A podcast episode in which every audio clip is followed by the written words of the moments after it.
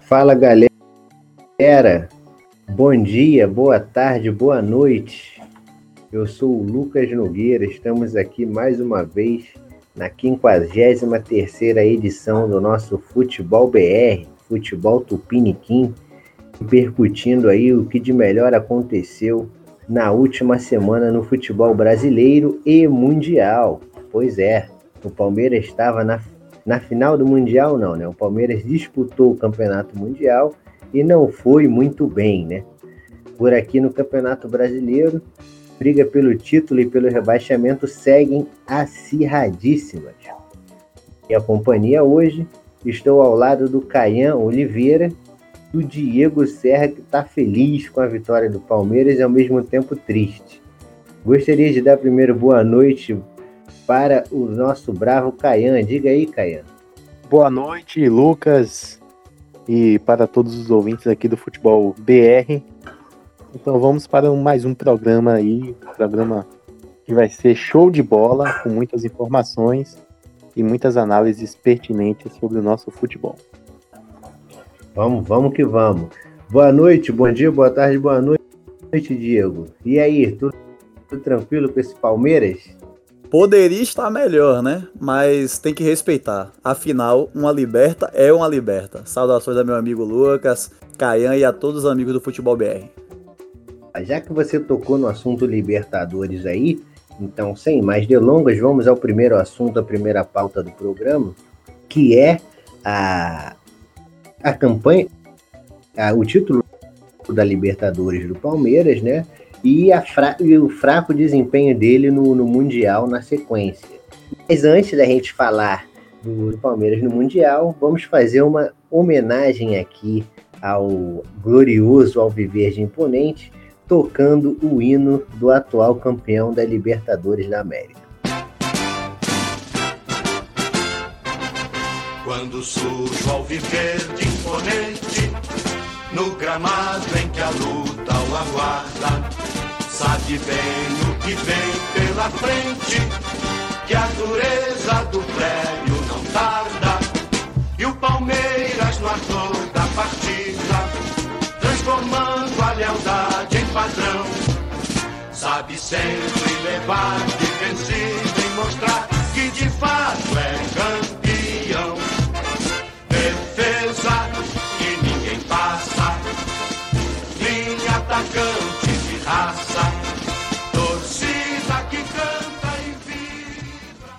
Pois é, Dieguinho. Ficou feliz e arrepiado ao ouvir esse hino daí, né? Palmeiras que bateu o Santos na final há pouco mais de 15 dias é, no Maracanã com um gol no último minuto, uma loucura. O jogo foi péssimo, mas a torcida do Palmeiras comemorou o título, que era o que importava. Mas no final das contas, o, o mau jogo do Palmeiras contra o Santos ali na final e até contra o River Plate foi um presságio do que a gente viu é, na, nos dois jogos no Mundial, né? Contra o Tigres e contra o Awali. Fala um pouquinho aí desse combo do Palmeiras aí que levou a torcida à euforia, à euforia e rapidamente a uma decepção. É, ouvir o hino do Verdão é sempre uma emoção a mais, né? É um time que deixou os torcedores palmeirenses muito esperançosos com a campanha que fez na fase de grupo da Liberta. Foi um time que foi, teve a melhor campanha, inclusive, por mais que não tivesse aquele futebol vistoso, não fosse convincente, mas foi um time que, por estatística, conseguiu ir muito bem, até golear alguns jogos. Mostra também o, o nível inferior de algumas equipes sul-americanas, mas chegou com moral. Foi nos playoffs com moral, foi nas semis com moral no primeiro jogo, conseguiu fazer um feito de ganhar 3 a 0 do, do River fora. É, perdeu o jogo de volta e quase a eliminação, até a tão esperada final. Um Santos que chegou muito em alta também.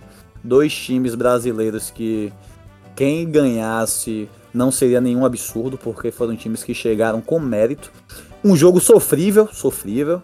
Eu assisti com a com uns amigos, uma turma que teve todo um, um, um enfeite para a grande final que deixou a desejar, muito a desejar. É, vários torcedores e quem gosta de esporte É, passou uma certa raiva, mas no final os palmeirenses tiveram alegria. Breno Lopes salvou a gente e que infelizmente não pôde ir para o Mundial. Vai ver se ele fosse, os jogos do Palmeiras seriam diferentes também, porque virou um talismã do Palmeiras, um cara que teve a, a estrela, a, o, o, todo o brilho de conseguir salvar, decidir uma partida, um jogador que poucos torcedores da equipe do time palmeirense esperava que ele fosse decidir uma partida. Decidiu por data da FIFA, o tempo de inscrição passou, enfim, foi para a final. Palmeiras no mundial é complicado dizer porque por mais que tivesse um futebol abaixo na final, porque foi abaixo, não esperavam. Chegaram com a moral de campeão da Libertadores. Não é todo dia que temos um título desse. Então, para a torcida, foi um título muito importante. Para a equipe, mais ainda. Muitos jogadores ali não tinham a Libertadores, então fizeram o nome. Então chegaram com a moral para chegar lá leve, porque já tem o lucro de, de ter ganhado um Libertadores. Não vai pegar times fortes assim, como é o Awali, porque é um time fraquíssimo. E falar Egito ter futebol é uma coisa de até que até de se desprezar. Então, teve essa vergonha de ser o pior time é, brasileiro desde 2000, na, já do modelo FIFA no mundial, porque conseguiu empatar e ser eliminado nos pênaltis. Conseguiu fazer o pior de ser dominado para o Tigres uma partida antes, porque o Tigres controlou o jogo, o time do Palmeiras não tinha marcação nenhuma, deixava Rafael Carioca jogar, deixava Gignac jogar, o time fazia o que queria. Infelizmente, perdemos. Houve um pênalti infantil de Luan, que nem no, no, nos futebols que eu jogo no interior o cara faz um pênalti daquele. Eu não, não consigo ver jogador de alto nível num time grande, um time que disputa títulos em tudo que participa, cometer um pênalti daquele. Então, o Palmeiras falhou muito e o Palmeiras não jogou bola. O Palmeiras não mostrou para que foi para o Mundial. Um time que vai para o Mundial não consegue fazer um gol no Awali é difícil. No Tigres eu ainda esperava um 0x0 e passasse nos pênaltis, mas nem isso fez. Um time que criou muito pouco, um time que não teve marcação nenhuma, então foi inofensivo ofensivamente e defensivamente. Uma vergonha no Mundial, mas uma alegria enorme, exorbitante pelo que foi na Liberta. Então, tem esse mix aí de tristeza e alegria ao mesmo tempo, mas como um todo a temporada do Palmeiras foi bastante satisfatória. O, o, o, o, o pênalti do Rony na partida de hoje contra o Al Wally escancaram que foi a participação do Palmeiras nesse campeonato. Uma né? palhaçada. Foi um pênalti ridículo. um pênalti horroroso, ridículo, né? E aí o Palmeiras acabou perdendo três pênaltis o, o glorioso goleiro egípcio lá, que com todo respeito, eu não vou saber falar o nome do glorioso, é o Chanasei, Nanasei, alguma coisa assim, com aqueles nomes lá. Saiu como herói, né? Para o Awali ser terceiro lugar no Campeonato Mundial é um título, né? A gente viu a comemoração ali dos jogadores, do técnico ao final da partida. Então, parabéns ao Awali, porque conseguiu algo aí um grande feito, né? A verdade é essa. Para o Awali é um grande feito. Para o Palmeiras é uma decepção tremenda. E o Mundial, né? A título de informação, foi decidido aí. O Bayern foi campeão, né? Ganhou de 1 a 0 do Tigres, que fez jogo duro também contra o Bayern. E um gol irregular. A FIFA não conseguiu ver um toque de mão do Lewandowski no gol do francês Pavard, que deu o 1 a 0 para os bárbaros. Talvez, se o Tigres consegue levar o jogo para os pênaltis, poderia tentar sorte nos pênaltis e, quem sabe, ser o único time do México campeão é, mundial. Mas não deu, né? Teve esse, essa infelicidade e, e não conseguiu o título. Mas só de chegar à final já foi também um grande, uma grande campanha aí para o Tigres, que dominou o Palmeiras no primeiro jogo. É um time mais arrumado que o Palmeiras, eu vinha falando isso com o Diego no, nos bastidores, né? Um time que já joga junto, já tem treinador lá há 5, 6 anos ou mais. Então é um time que estava preparado para o Mundial. O Palmeiras ainda é um time em formação, né? Um time que ainda vai ainda tem muito a evoluir. Aí, para a gente arrematar o Palmeiras, Palmeiras que ainda tem a final da Copa do Brasil, né? Vai jogar o Campeonato Brasileiro e tem a final da Copa do Brasil que a gente também vai repercutir aqui no nosso Área Área FC. Então, fechando esse primeiro bloco aí, né, o bloco relacionado ao futebol brasileiro, né, internacional, contexto internacional com o Palmeiras, vamos falar agora do que tá pegando fogo realmente. O que tá pegando fogo, o Campeonato Brasileiro, meu irmão, é uma disputa de foice no escuro, né? Pela, pela primeira colocação, derrota do Inter, derrota do empate do Flamengo, um ponto só de diferença entre os dois. Ontem o Internacional perdeu no Beira Rio 2 a 1 para o Sport Recife. Fred deve estar louco, infelizmente ele não pôde gravar isso. O Fred tá maluco, com certeza, com esse resultado. E acabou prejudicando, né, Caian? Essa vitória do, do, do esporte acabou prejudicando o Vasco e o Bahia, respectivamente, que nós vamos trabalhar, falar mais na frente. Mas eu queria ouvir de você, Caian, as suas impressões sobre esse internacional aí. É, se o internacional pipocou ontem e se ainda se acha que o Inter tem forças para garantir esse título. Fala um pouquinho desse jogo de ontem e do Inter aí nessa sequência aí final. Olha, é, essa derrota de ontem do Inter para o esporte, é, no meu modo de ver, não, não causou tantos problemas para o Internacional. É um time que é líder do campeonato e que tem aí partidas contra o fraquíssimo Vasco da Gama, contra o Flamengo e contra o Corinthians. Então, então, o Internacional, é, pelo que eu vi, um matemático é, colocou que 73, 73 pontos o time é campeão o Inter precisa vencer dois jogos. Vencer dois jogos de três. Eu acredito que o Inter consiga, né? Mais desesperado do que o Vasco vai estar o Internacional na próxima rodada, porque são 40 anos sem ganhar um título brasileiro. Então vai rolar prêmio, premiação para o o elenco do, do Internacional. Eu obtive a informação da imprensa sulista, da imprensa gaúcha, de que seria algo em torno de 30 mil reais para cada jogador caso o Internacional vença o Vasco. Na verdade, essa premiação se estende para os próximos três jogos. Eu acredito que o Internacional se sagre campeão brasileiro, porque é, é um time que está merecendo, na minha visão. O Flamengo veio com 65, conseguiu se recuperar bastante, mas é um time ainda muito, uh, como é que eu posso falar, imaturo, muito mais imaturo do que o time do Inter.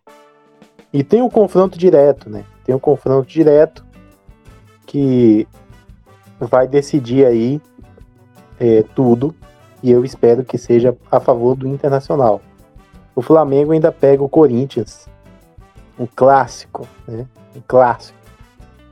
E ainda pega o São Paulo na última rodada. E o Internacional na última rodada enfrenta, claro, o Corinthians. Então, meu caro Lucas, eu aposto minhas fichas no Internacional eu sou o hashtag Team Abelão, porque o Abelão vai dar a volta por cima e vai conquistar esse título aí pro Internacional. Pois é, rapaz, o Caian aí está otimista que o Inter vai manter aí a, a liderança até o final. Eu, eu particularmente, não. Eu estou bastante reticente quanto a isso. Para mim, o Flamengo aí vai vir babando contra o Inter. E, e que, quem sabe, o Flamengo pode até ser líder na próxima rodada. É mais ou menos assim que você pensa, Diego? Ou você está na linha do Caian? Na linha do seguinte, de... Infelizmente, Lucas, eu tenho que concordar com você e discordar de Caian. Infelizmente, porque conversávamos há umas duas, três rodadas atrás, eu, você, Fred, naquelas aqueles bate-papos e os bastidores, já fazendo as pontuações, já simulando as partidas do Flamengo, do Inter, do São Paulo e do Galo. E vimos que em cinco, seis rodadas atrás, o Flamengo seria líder e automaticamente campeão do Brasileirão. E o que a gente é, simulou está seguindo nessa linha. É uma realidade que o Inter está deixando de bandeja o título para o Flamengo. Não existe um time como o Inter dentro de casa perder uma partida para o esporte. Não, não é justificável é, Caian tá na confiança de, de Abel dar uma reerguida, até porque é o primeiro colocado ainda, tem que ressaltar, que um ponto decide campeonato também. Mas tem que lembrar que existe um confronto direto ainda entre Flamengo e Inter. E eu vejo a tabela do Flamengo teoricamente mais fácil do que a do Internacional. Então, o Flamengo agora nessa rodada vai pegar o Corinthians, se eu não me engano, né? Já vejo três pontos dado. Corinthians, um time todo desorganizado essa temporada, um time que não ameaça, não faz medo a ninguém, time que não consegue ganhar de times medíocres, times fracos, times que não é para o Corinthians passar sufoco e tá passando, tanto dentro como fora de casa. Então, o Flamengo, do jeito que tá organizadinho e com a gana de ganhar o título, repetir o feito de 2019, eles vão para cima.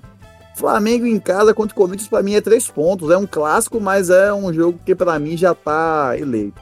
E o, e o Fluminense, e o, desculpe, Fluminense não, o Inter vai pegar uma pedreira. Porque, por mais que o Vasco esteja uma lástima, como o Caian comentou, que é um time que está muito abaixo, que não está assustando, fazendo medo a ninguém, é um time que está disputando a zona de rebaixamento e precisa ganhar da vida, porque esse jogo, se o Vasco não ganhar, para mim é o jogo que vai definir o time na, na Série B. Então, diz muito. Então, o Vasco vai entrar de corpo, alma, vai dar sangue ali no São Januário. É, Lucha vai procurar um jeito de, de botar esse time para jogar. Não fazer o que fez contra o Fortaleza, porque colocar Benítez para estar tá flutuando, sendo um falso 9 no time, botar deixar cano no banco, para mim foi um absurdo tomou um, uma, uma sapecada do Fortaleza. Então isso não é para acontecer. Acho que Fred está comemorando até agora a vitória do esporte contra o Inter, porque é, foi uma coisa de cinema, mesmo sabendo que a expulsão deu uma influência lá na partida, mas foi uma grande vitória fora de casa. Então você pega um Vasco Inter, que é um jogo difícil, que eu considero que pode ser um empate, é um ponto. Um ponto nessa partida e o Flamengo no Corinthians já passou. Já vai pra, já vai fechar a rodada líder do Brasileirão. E simplesmente, na rodada seguinte, quem é que vai ser, meus amigos? Flamengo e Inter. Então, o Flamengo já lida nessa rodada e pegando o, o, o, confronto direto contra o Inter e dentro de casa mais uma vez. Eu acho que o Flamengo não vai deixar escapar esse título. Tô, tô pensando mais ou menos assim, Dieguito. E, Caian, uma coisa curiosa que eu queria perguntar para você, rapaz. Já que você falou aí que o Inter tá botando fé que o Inter vai conseguir ser campeão, sobreviver a essa, essa sequência final, o Inter contra o Vasco vai ter um desfalque importantíssimo que é o do Patrick. E nos últimos jogos, o Patrick foi quem fez gol pelo Internacional e que estava sendo decisivo. Vamos lembrar que no jogo contra o Bragantino, o jogo estava 1 a 1 O primeiro gol do Inter foi do Patrick. Depois inventaram um pênalti para o Internacional que não houve, mas numa jogada envolvendo o Patrick. No, no jogo de ontem, o, o Inter estava com um a menos, fez o gol de empate com o Patrick. E agora o Patrick não joga esse jogo dificílimo é, contra o Vasco. O Patrick, que ao meu ver é o jogador que tem mais técnicos do meio para frente do Inter, é o cara que você vê que pode fazer algo diferente, que consegue arrancar com a bola, tem bom controle de bola, é, físico, tem visão, tem uma técnica mais apurada do que os outros. Então, Caian, como o Inter aí vai reagir sem o seu principal jogador contra o Vasco? Você acredita que mesmo assim o Internacional terá forças para bater o Vascão em São Januário? Assim, Lucas, não precisa de tanta força assim para bater o Vascão em São Januário, tá? É, acho que não vai fazer diferença se fosse um jogo contra um time melhor, com muito respeito. É, eu ficaria preocupado. Mas é o Vasco, entendeu?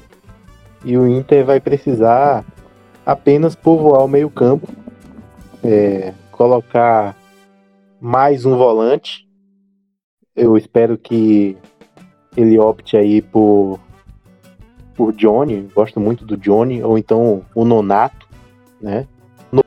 Nonato seria uma boa fazer ali o trio com o Prachedes e o, e o Rodrigo, e o Edenilson fazendo ali a, a armação, com o Caio Vidal e Uri Alberto na frente.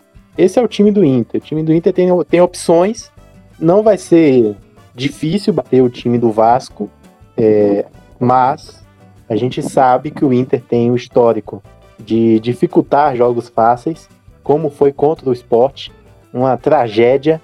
E para mim, perder para o Vasco será uma tragédia de novo de um time que sofre da mesma doença que o Atlético Mineiro sofre.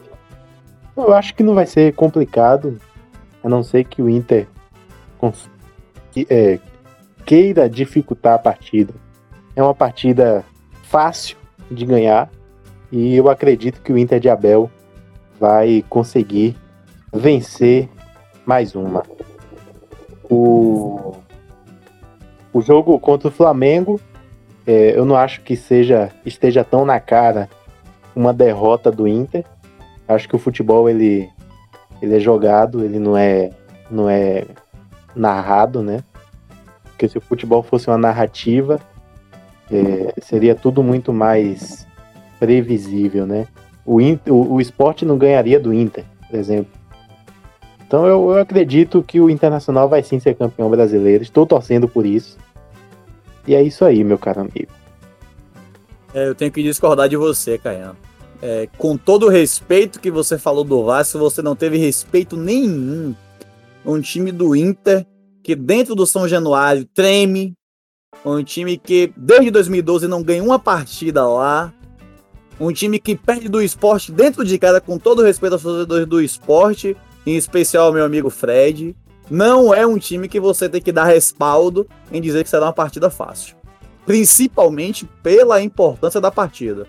E principalmente pela perda do melhor jogador do Internacional hoje, que é Patrick. Lucas falou muito bem dele. É um jogador que não tem como não ser mencionado, porque é um box-to-box.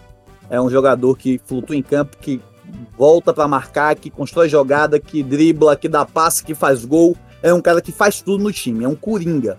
É um cara que dá outra dinâmica ao time do Internacional. E sem ele, me perdoe, Porra, entrar Nonato, entrar Maurício, entrar Peglo, Peglo, não dá. Um time, um time que quer ganhar um campeonato brasileiro para ter o nome de jogador com o nome Peglo é difícil. Teve, tem um retorno importante, dois retornos na verdade, que é Moisés voltando na lateral, que se não voltar seria um problema, porque o Wendel foi expulso. Tem Thiago Galhardo, que tá voltando, mas não acredito que deve estar 100%. Então, vai ser banco inicialmente para Yuri Alberto. Pode ser que depois bote até os dois para jogar, dependendo de como seja a partida. Mas são dois bons retornos. Agora, Patrick vai ser uma perda muito importante e acho que o Inter vai sentir nisso em campo. É, eu espero que seja um bom jogo. Eu mesmo já estou ansioso e vou assistir essa partida, porque é importante para ambas as equipes. Mas para mim é um jogo muito difícil. E se eu fosse opinar sobre esse jogo, eu só colocaria um empate. 1 a 1 2 a 2 mais um jogo de empate. Times que as defesas são muito frágeis, que tá, está se mostrando ser frágil. O Inter começou bem defensivamente, depois começou a ter essas oscilações. O Vasco é uma mãe defensivamente, então é certeza que o Vasco vai tomar gol dentro de casa. Porém, eu não vejo segurança defensiva mais do, do Internacional. E se você analisar é, ofensivamente no Inter, por mais que a gente espere que faça gols pela, pela fraqueza que o Vasco hoje está cometendo, é um time que você olha para os meios campos do time e você não vê ninguém a, além de Patrick. Na frente só tem Yuri Alberto. Se o Vasco conseguir neutralizar Leandro Castan, o se voltar conseguir neutralizar Yuri Alberto, pode ser que fique muito mais difícil. Aí tem que apelar para uma bola aérea, pode ser um Vitor Cuesta, um Lucas Ribeiro que salve o time, que faça um gol. Então, assim, um jogo muito imprevisível, um jogo muito difícil para o Internacional e é um jogo que eu espero que o Inter não vai conseguir ter esse sucesso e vai abrir brecha para o Flamengo chegar à liderança do Brasileirão. É, rapaz, eu tô confiante aí que o Vasco pode conseguir um bom resultado contra o Internacional por conta dos desfalques do Inter, por conta uh, de que o Inter não é normal que o Inter fez de 9, 10 vitórias seguidas, uma hora o time começa a cair, né? Então o Vasco pode se aproveitar disso, mas para se aproveitar disso, o Vasco tem que fazer um jogo inteligente. Não pode oferecer aquilo que o Inter gosta. Bolas cruzadas na área, pressão, saída de bola e contra-ataques. Não pode porque o Inter ele não sabe construir jogadas. Ele é a, rouba a bola e joga rapidamente na área. Espaço para contra-atacar. Quem quem tem criatividade para fazer isso é o Patrick. O Patrick não está, então o Vasco pode tentar se defender, é, se defender bem, evitar dar essa dar essa colher de sopa para o Internacional e dar para o Vasco aí especular, pelo menos, a depender do jogo do Bahia, a gente vai falar depois, com um empate. Então, Caian, o apelido do Vasco é Respeitão da Gama, não por um acaso, hein? O Respeitão da Gama, o gigantão, vai entrar em campo. Nós vamos, com fé em Deus, ganhar esse jogo aí. Vamos ganhar.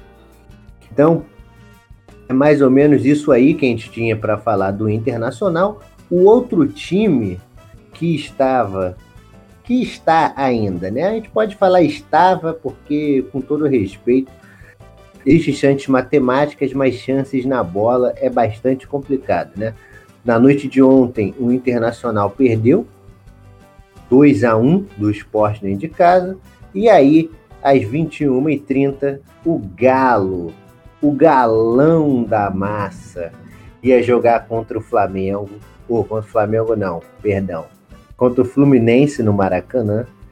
Se vencesse, chegava a 63 pontos, ficava 3 apenas atrás do Inter.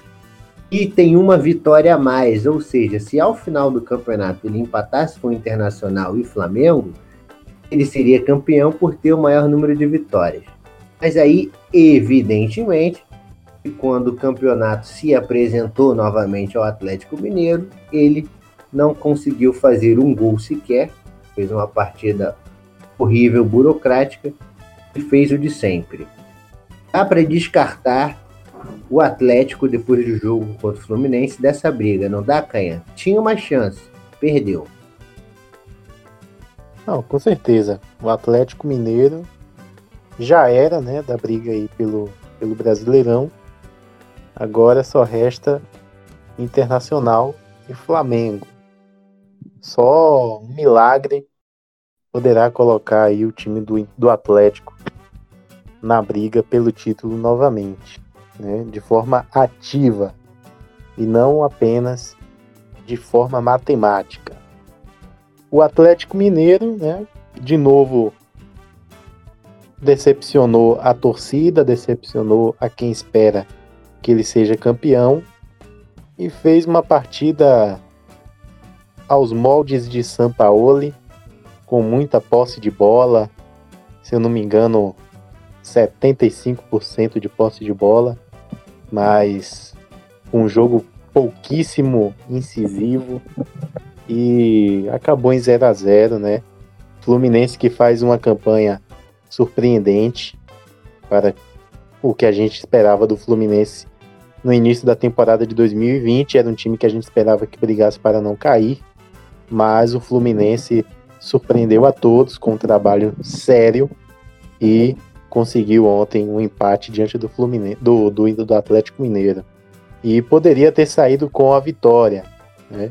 Poderia ter saído com o triunfo, mas por detalhes o Fluminense não conseguiu vencer. O Atlético praticamente excluído da briga, né? Vai enfrentar o Bahia agora. Pode ser, pode ser não, com certeza vai vencer o, o patético time do Bahia.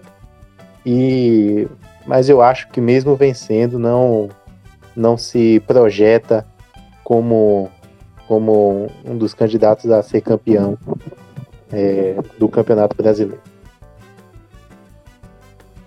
É, mais ou menos nessa linha, você também concorda com isso, né, Diego? O Atlético decepcionou bastante, gastou mundos e fundos para fazer essa campanha bem michuruca, sobretudo fora de casa, né?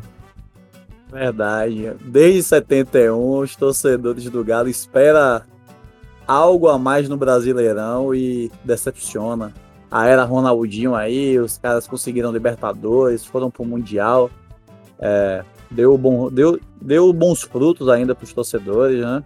Com a liga nas pernas, Jô, mas atualmente é vergonha atrás de vergonha. Um time que gastou quase 150 milhões de reais, trouxe treinador valorizado no mercado, que essa Paoli saiu do Santos até com certo atrito lá, brigando com diretoria, presidente, mas deixou o time na segunda colocação, fez uma boa campanha ainda pela equipe. Trouxe, foi, foi pro Galo, trouxe diversos jogadores, tudo que ele pediu a diretoria cumpriu rasgou dinheiro. O time do, do Galo conseguiu gastar mais dinheiro do que o Flamengo e o Palmeiras juntos na temporada. Foi coisa cinematográfica. E não vai para canto nenhum. Porque, infelizmente, o time do Galo, o Galo doido, perde para ele mesmo. Não se explica, não se explica um time como o Galo, do jeito que se formou para essa temporada, bater tanto na trave e depois a bola ir para fora. Porque. Eu vou, vou mencionar aqui para não ficar só falando dos defeitos do Galo. Eu vou falar uma, um, ponto positivo essa temporada. O Galo, com toda oscilação, consegue ser o melhor mandante do Brasileirão. Além do que, isso é um feito que tem que ressaltar, mas eu nem valorizo tanto em cima das, da campanha dos outros times. Que o Brasileirão esse ano foi um, um campeonato que teve muita oscilação, um campeonato que muitos times que botávamos expectativas frustrou. Esperei, eu esperei muito mais, muito mais do Grêmio, esperei muito mais do próprio Palmeiras no Brasileirão, esperei mais do Flamengo, mesmo tendo a chance real de ser campeão. O time decidiu desejar em várias partidas. Então, como um todo, muitos times grandes do Brasileirão falhou. Mas a gente tem que ressaltar que o Galo ainda assim conseguiu ter a melhor campanha como mandante. Então, um time que é o melhor mandante contra o pior mandante do Brasileirão. Não preciso nem falar o que vai acontecer entre Galo e Bahia. Mas o Galo, por perder para si próprio, deixou o título escapar. Quando conversávamos entre amigos, com Fred, a você mesmo, Luke, e outras pessoas, outros colegas da gente, a gente comentava o quê? A tabela do Galo é a tabela mais fácil. O Galo, na teoria, era para ser o campeão do brasileiro. Só que sabíamos que o Galo ia falhar. E eu falei o que para vocês? O Galo vai tropeçar logo contra o Goiás. Dito e certo. O Goiás ganhou do Galo de 1 a 0. Então, assim, se ajuda. O Galo não se ajuda. Eu vejo hoje, teoricamente, que nessas três rodadas que faltam para o Galo, o Galo é para ter nove pontos. Contra o Bahia, contra o Esporte e contra o Palmeiras. O Palmeiras para o Galo ganhar as três. Mas acredito que desses, desses nove pontos, no máximo o Galo faz quatro. Certo? Então, esse é o Galo que nós vemos. Esse é o Galo que, pela péssima atuação, não vai conseguir o título, mas ainda vai ter de presente a Libertadores. Eu ainda acredito que na, ainda sem ir para mata-mata. Mas mais do que isso, eu não consigo ver nada do Galo. Pois é, rapaz. O Atlético, bem mal mesmo, fora de casa, perdeu pontos ridículos e está na liderança do campeonato. Derrota, para mim, clássica foi a do contra o Bahia. O Bahia achou três gols. É algo assim surreal de bizarro. É, contra o Goiás também bizarra. Tomou três do Vasco. O Vasco é fraco, você não pode tomar três gols do Vasco. Por mais que o Vasco tenha jogado bem, Luxemburgo, o Vasco é o time que mais foi goleado no campeonato. Conseguiu fazer três gols no Atlético. Então, uma série de erros que, para mim, se justificam não só por as questões aí que vocês já falaram, né? Da história do clube, mas também do seguinte, para mim é uma observação bastante interessante. No futebol brasileiro, time geralmente para dar certo, para ganhar, é time reativo. Time que joga é, transição rápida, contra-ataque se fecha. Times que se propõem a jogar leva mais tempo, sobretudo com a nossa limitação dos jogadores que a gente tem. Porque tirando o Flamengo, tem um nível de, de muitos jogadores acima do nível brasileiro, Everton Ribeiro, Gabigol, aquele povo todo, os outros ali oscilam e tal, estão muito sujeitos a altos e baixos. Então, você fazer caras mais limitados jogar, um, um esquema de jogo se consolidar, leva mais tempo. Exemplo disso, guardadas as proporções, você tem o City do Guardiola, que não foi campeão na primeira temporada. O próprio Liverpool do Klopp, que demorou para engrenar. O problema é, São Paulo ele vai continuar para poder fazer esse time evoluir ainda mais? Porque se ele não continuar, aí esquece. Aí é rasgar dinheiro e voltar para estaca zero. Mais, assim que você pensa. Diz, pode, pode falar, Diego. Depois quero ver o Caian. Muito bem. Vamos, vamos fazer essa linha aí a gente aqui, porque isso vai além. Ó, a respeito de São Paulo, eu acredito que São Paulo ainda assim consegue ficar no Galo, porque o projeto que o Galo tem como um, um, time nível Brasil, visibilidade internacional, é muito forte, é um projeto muito arrojado. O dono da MRV tá injetando dinheiro mesmo pior que Mãe Leila no Palmeiras. É um negócio que tá tá sinistro, assim, tá escancarado que ele tá ali para injetar dinheiro no clube que ele quer injetar. Ele quer transformar o Galo na maior potência do Brasil. Não sei se ele vai conseguir, mas é arrojado. Então, é um, é um time que não vai se desestruturar. É um time que eu vejo eh, mantendo o São Paulo e se conseguir segurar as propostas que vem da Europa, porque ainda assim São Paulo é um treinador muito bem visto fora. Porém, o estilo de jogo que São Paulo preza no Brasil é muito complicado. Você mencionou muito bem, Lucas, falando do City com Guardiola, com o Klopp, no Liverpool, eu vou mais. Vamos botar com o Flick no Bayern, o atual campeão do Mundial, o atual campeão da, da Champions League, o atual campeão de tudo da Bundesliga, também joga assim, mas tem um problema. Eles lá jogam assim, com os jogadores tecnicamente muito superiores, e tomam gol ainda assim, porque eles jogam toque de bola e as linhas altas, então eles tomam. Mas qual é a, a vantagem para esse futebol dar certo? Você sabe me dizer? Você fazer gol, né? Fazer gols. Muito bem. Então eles tomam um, dois gols, o cara faz quatro, cinco. Tem uma diferença. E o time do Galo não faz gol. O time do Galo, melhor, faz gols. Parece que gasta as fichas em um time só. Pega um jogo, dá 4x0, 3x0, chega no outro, não faz gol, é 1x0 preso. Faz um gol preso e toma dois. Então, o time tá oscilando muito nesse padrão de jogo que São Paulo quer impor. É um time que quer fazer um futebol muito arriscado para o que é Brasil, um futebol de muita correria, que toque de bola com jogadores incapacitados para isso. Pô, você botar Hever para construir jogada, para você não botar um jogador como ele para não dar chutão, você esperar de Guga que ele fique fazendo viradas de bola e passes é, é, de 10, 20 metros. Eu tô vendo o cara errar passe de um metro, ele não vai virar um Alexander no dia da noite por dia. Então, falta material humano mais qualificado para o Galo. É uma proposta muito arriscada para o Atlético Mineiro no Brasileirão. E eu acredito que esse futebol não funciona. Eu tenho que concordar de novo com você, Lucas. O único time que tem jogador suficiente para fazer estilo de jogo no Brasil é o Flamengo. Eu posso botar em segundo plano para isso o Palmeiras, mas em peças, em qualidade, que você pode olhar que são muito bons jogando aqui ou em qualquer lugar do mundo, é o Flamengo. Então não dá para São Paulo estar tá inventando isso. Se na Europa, com os caras bons, dá errado, você vai esperar que no Brasil vai dar certo com jogadores incapacitados? Não dá. E você vai esperar quem? Beleza, tomou gol. E quem é que vai fazer o gol do Galo? Vargas? Diego Tardelli, que tava mais de um ano sem jogar? Então, assim, é difícil. Vai mudar muita coisa. Eu acho que esse estilo de jogo de São Paulo não vai ser mudado, porque isso é dele. Mas vamos esperar muitas mudanças para essa temporada que irá iniciar-se de maio em diante, né? Acho que vai ser muito sofrimento para os torcedores do Galo. Eu também acredito que o Galo aí vai penar aí bastante.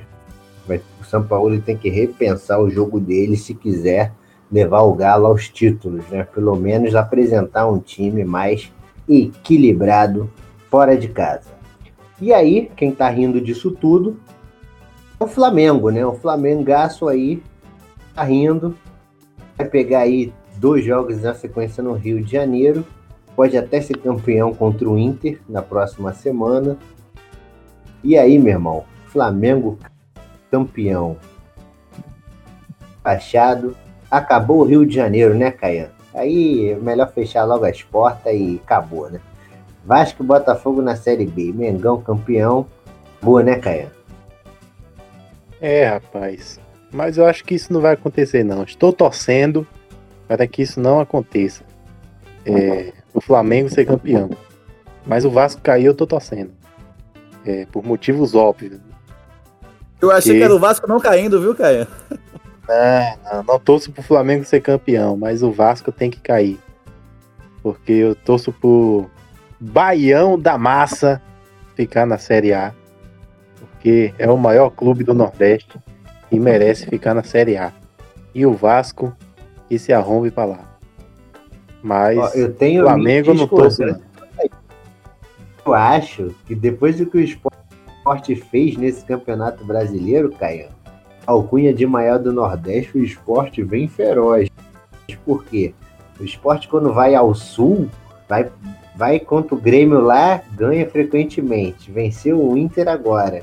O esporte é um time que honra o seu povo jogar contra o pessoal do Sul, né? A gente sabe toda a questão que tem, do preconceito, né? E o esporte, quando arregaça as mangas, fez um papel belíssimo. Vamos respeitar o vozão aí, viu, Lucas e Caian? Vamos respeitar o Ceará. Ainda tem o Ceará é time tá pequeno. Uma campanha maravilhosa.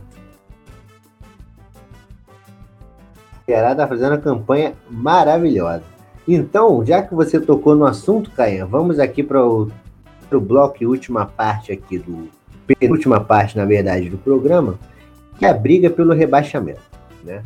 A briga pelo rebaixamento hoje se resume a Vasco que está com 37 pontos na zona, e o Bahia, que também está com 37 pontos na zona.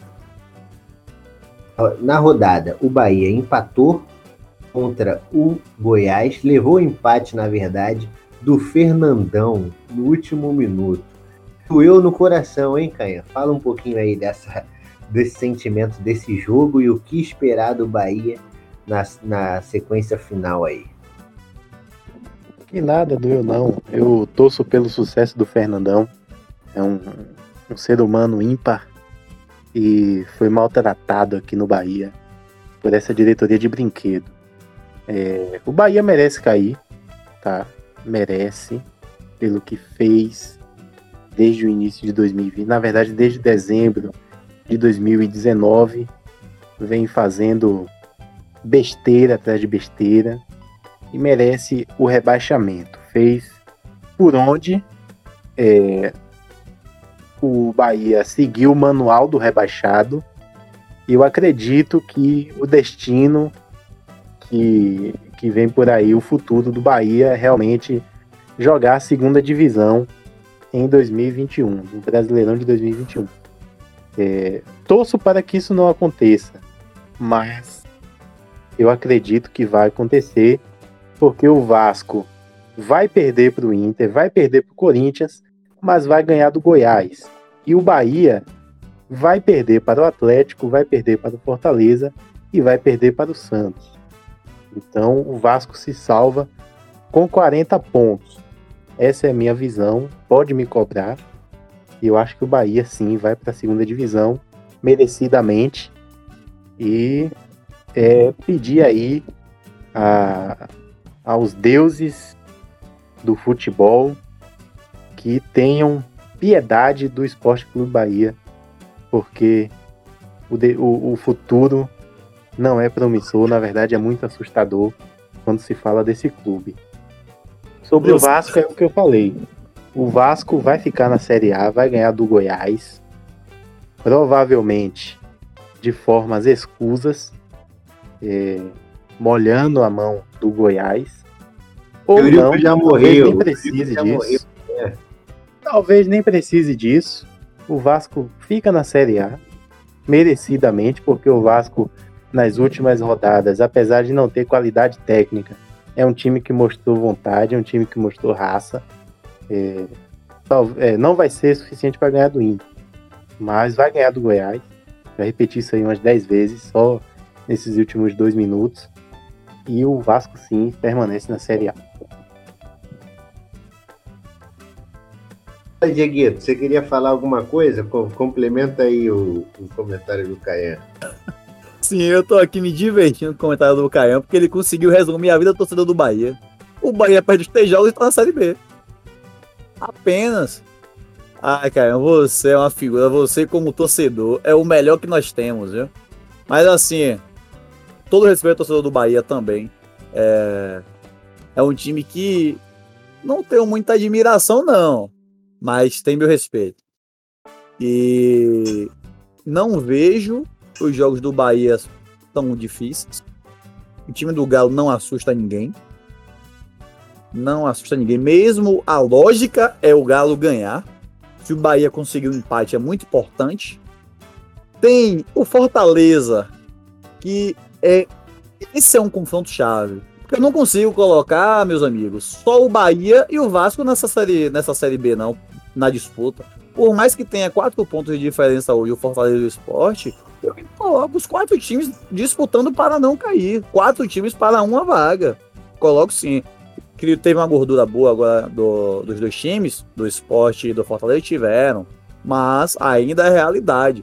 Do brasileiro, eu nunca duvido de nada. Depois de eu ver o Fluminense rebaixado, conseguir sair incrivelmente. Fred carregando, o Fred vai te pegar conseguindo tirar o time da, do descenso, mantendo o time na, na, na Série A, depois do time sendo campeão brasileiro, foi um negócio absurdo. Então, assim, pode, essas três rodadas pode acontecer muita coisa. Esse jogo Bahia Fortaleza, para mim, vai ser o jogo chave. É um jogo que costuma ser difícil, jogo muito pegado lá no Castelão.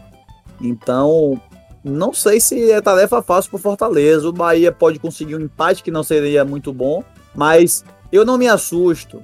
O Bahia ganhar o jogo lá também. O Bahia tá tudo para cair. Eu tenho que concordar com o Caian que o time do Bahia está mal. O time do Bahia parece que joga pedindo pra estar na B. Acho que quer Bavi. Eu, deve ser meu pensamento. Ah, eu tô muito longe do Vitória, vamos. Deixa eu encostar, vamos ter Bahia para dinamizar mais Salvador, a Bahia, porque não explica, mas vamos ver se vai ter esse gás de final de campeonato, né? Então, eu não coloco nenhuma das, das três partidas do Bahia fáceis e nem difíceis. Acho que o Bahia tem que focar que a permanência para o clube é muito importante, que os jogadores com essa péssima campanha, se salvar o Bahia, ainda serão valorizados. Os torcedores reconhecerão isso, porque a paixão do torcedor do Bahia fala muito mais alto. Então, é a hora dos caras dar a vida ali em campo. O que eu falei do Vasco, estendo pro Bahia. É dar a alma, a vida mesmo, mostrar que vocês têm que ter o amor à camisa. Porque o que eu vejo no, no, em alguns times do Brasil, e falando especificamente do Bahia, os caras parece que não jogam com amor a camisa, os caras parece que não estão nem aí pro Bahia. Foda-se o Bahia, desculpa aí o termo, porque você não vê os caras daquela aquela vida, aquela gana, falta mais vibração, falta mais empolgação, entender o que é Bahia. Não sei. Não sei Oi. o que é que eles querem. Ah, é só receber salário? Assim é fácil. Então tem que melhorar, Lucas. Tem que melhorar, Caí, amigo do futebol BR. Times de grandeza tem que cobrar, presidente no pé, diretor no pé. Existe, não existe o, o que eu vejo no, no, no Bahia acontecendo, gente ganhando salário absurdo para o nível da, do Bahia e do Nordeste, tá o cara não jogar bola, tá o cara se sentir ainda maior do que a instituição. Não, é, é complicado, é difícil. Então, fiquem abertos. Acho que o futuro do Bahia é a Série B. Mas eu não descarto essa manutenção ainda na A, porque são três rodadas de jogos que não são difíceis. Então, o Bahia tem que fechar ali o time, aquela reunião, aquela concentração ali entre eles e falar: é isso e mais nada, só importa o Bahia na Série A. Então tem que saber como é que vai ser trabalhado isso. Ô Diego, saia de cima do muro. Quem cai, meu filho? Não sei dizer, Luca. Eu, eu não eu, eu, fico no muro. Se eu, pronto, o palpite, eu acho que o Vasco cai. O meu palpite é que o Vasco cai, mas é muito em aberto. Porque pode cair qualquer um dos quatro ainda. Inclusive, estamos falando do esporte com 41 pontos, né? Mas os três jogos do esporte são difíceis.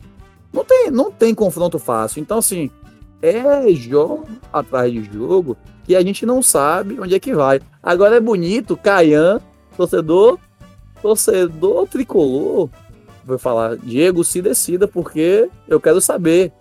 Eu sou torcedor e acho que o Bahia vai cair. Dê sua opinião, você vai ficar em cima do muro? Pronto, eu dei minha opinião, acho que o Vasco cai, mas mesmo com esse achismo, é um campeonato muito em aberto que eu não me assustaria se o Bahia e o Vasco também se permanecessem na Série A e o Sport caísse. Entendeu? O Sport está mostrando que não quer cair. Por vontade, é para é o Vasco ou o Bahia cair mesmo, porque os dois jogam praticamente sem tesão, mas deixa tudo em aberto. O Sport pega o Bragantino ainda, pega o Galo e pega o Atlético Paranaense lá, que é muito difícil. Então, vamos ver essa última rodada o que espera pra gente. E aí, arrematando então essa parte aí do, da briga pelo rebaixamento, vocês falaram bem do Bahia. O Vasco, assim, o Vasco também merece ser rebaixado.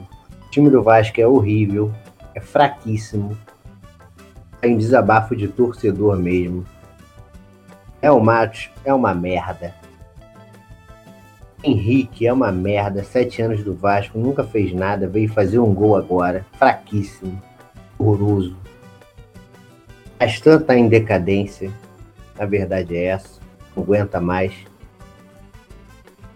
Gil, uma enganação. Burocrático no meio de campo. Tal do Carlinhos que jogou ontem, pelo amor de Deus. Pelo amor de Deus. Uma bola no começo do jogo. Porra, só fez. E cara, desgraçado, cara. Ruim, maldito mesmo. Carlinhos maluco, não dá. Não dá para jogar Série A com os caras desses. Juninho, eu vejo pages do Vasco falando de Juninho titular, pelo amor de Deus. Não dá, não tem condições. O time não tem opção de velocidade. Ontem até tentou. Tal, porra, mas, mas não dá. Entendeu? É, sem o Cano e o Benítez, que são os únicos lúcidos, é, o time é muito fraco. Tá Magno, uma enganação. Pikachu Pikachu lento, não faz mais nada. É, já Pikachu passou, não evolui, né, Lucas? evoluiu. Tá, com, tá dentro da Pokébola ainda. Então o Vasco é um time sofrível, horroroso, reflexo do que é fora de campo, uma bagunça. É a segunda eleição em que o presidente eleito não assume. A eleição passada foi o Campelo que deu o golpe. Nessa eleição, o Salgado ganhou numa eleição que só tinha dois candidatos. A, eleição que o, o, outro candidato Levin ganhou, que tinha, tinha cinco candidatos, foi impugnada. Aí fica nessa, recurso, vai, não vai, o time não tem dinheiro para contratar, não tem um projeto, não tem união, algo que leve o time para frente. E aí acontece isso. O Vasco cair também vai ser super merecido. Eu, como torcedor, lógico, não quero que o Vasco caia. Mas se cair também vai vai estar tá bem feito. Time que leva seis goleadas no Campeonato Brasileiro, toma quatro em casa do Ceará, quatro do Atlético, três do, do Bahia, quatro do Grêmio, três do Atlético Paranaense, três do Fortaleza, pô. Não tava ganhando de ninguém, vai ganhar agora. Então é bastante complicado mesmo. O Vasco muito ruim. É tenebroso. É como torcedor vascaíno, é, é triste, é melancólico ver o Vasco ano após ano nessa situação. O nosso rival aí a um abismo de distância da gente. Hoje, nem um abismo, é uma galáxia de distância para o Vasco e Flamengo hoje, por um exemplo. É como se você estivesse no Star Wars e você tem que acionar aquele hiperespaço para poder acelerar e chegar no lugar. Mas para conseguir chegar vai, vai, vai passar muitos anos luz ainda. Então é realmente bastante complicado. Contra o Inter, vamos ver aí se o Vasco segue alguma coisa. Se não ganhar do Inter nem do Corinthians, simplesmente Série B nos chama. Então é isso. Fechamos aqui o bloco do Brasileirão. E agora nós vamos fazer o bloco das projeções. É, projeções aí baseadas nos três principais jogos, né? Porque vai envolver os times que estão lá em cima e os do rebaixamento que a gente trabalhou também aqui no, no programa de hoje. E aí, para começar a brincadeira, para começar a conversa, eu queria ouvir o Caian palpitar aí, né? Sem clubismo. Vamos começar primeiro na ordem. Primeiro vai ser sempre o Caian, depois o, o, o Dieguinho. Ouvir o Caian aí uh, no palpite. Galo, Galão da Massa contra o Bahia, sábado, 19 horas, no Mineirão. E aí, Caian. Quatro pro Atlético, um pro Bahia. Nossa. E aí, Diego? estamos falando da segunda pior defesa do campeonato contra o segundo melhor ataque do campeonato, né? 3x1 Galo. É, o Galo não fez um gol no, na pior defesa que é o Goiás. Não sei se vai fazer tantos gols no, no Bahia, não. Ô, Lucas. É. Na verdade, o Bahia é a pior defesa do campeonato e não a segunda pior. É não, o Goiás é a pior defesa, né? O Goiás tem 60 gols tomados e o Bahia tem 58. Então, as duas piores defesas, então o Galo vai manter a tradição, vai empatar melancolicamente em 0 a 0 Esse é o meu palpite. No domingo, 4 horas da tarde, em São Januário, no Caldeirão, Vascão da Gama versus Internacional. E aí, Caio? 2 a 0 Inter. Pro inferno. Diga aí, Dieguinho. 1 a 1. 1 a 1. Eu coloco aí nesse jogo 1 a 0 Vasco, gol do Cano, meu irmão. Se eu pudesse, eu iria para a porta do, do, estádio nesse jogo, mas não posso, por causa da pandemia, porque eu tô, tô com um grupo de risco. Então, não posso ir, mas vou mandar minhas energias tá? essa partida aí. 1 a 0 Vascão. a poucos quilômetros dali, né, aproximadamente 3 quilômetros de São Januário, vamos ter no, no Maracanã Flamengo, Flamengaço versus Corinthians. E aí, Caian? Jogo esse que será transmitido aqui pela Rádio Sociedade de Feira e esse que vos fala vai ser um dos repórteres, fazendo provavelmente a reportagem do Flamengo. Para mim, 1 a 0 Corinthians. Eita, que otimismo. E você, Dieguito? Rapaz, incrível! Incrível esse comentário agora, Caio. Muito bom essa sua, sua fala da, da transmissão, na, transmissão, na sua narração, a, o comentário desse jogo domingo. E espero que você fale muito. Acho que você vai falar muito de gols dessa partida. Eu vejo jogo de muitos gols, vasto. O Flamengo brincando de fazer gol nessa defesa mãe do Corinthians hoje. E acredito que o Corinthians também vai conseguir fazer gols. Eu vou aqui diferente. Flamengo ganha e vejo um jogo com 4 a 2 Flamengo. Eu vou cravo um aqui. placar exorbitante. Placar bailarino.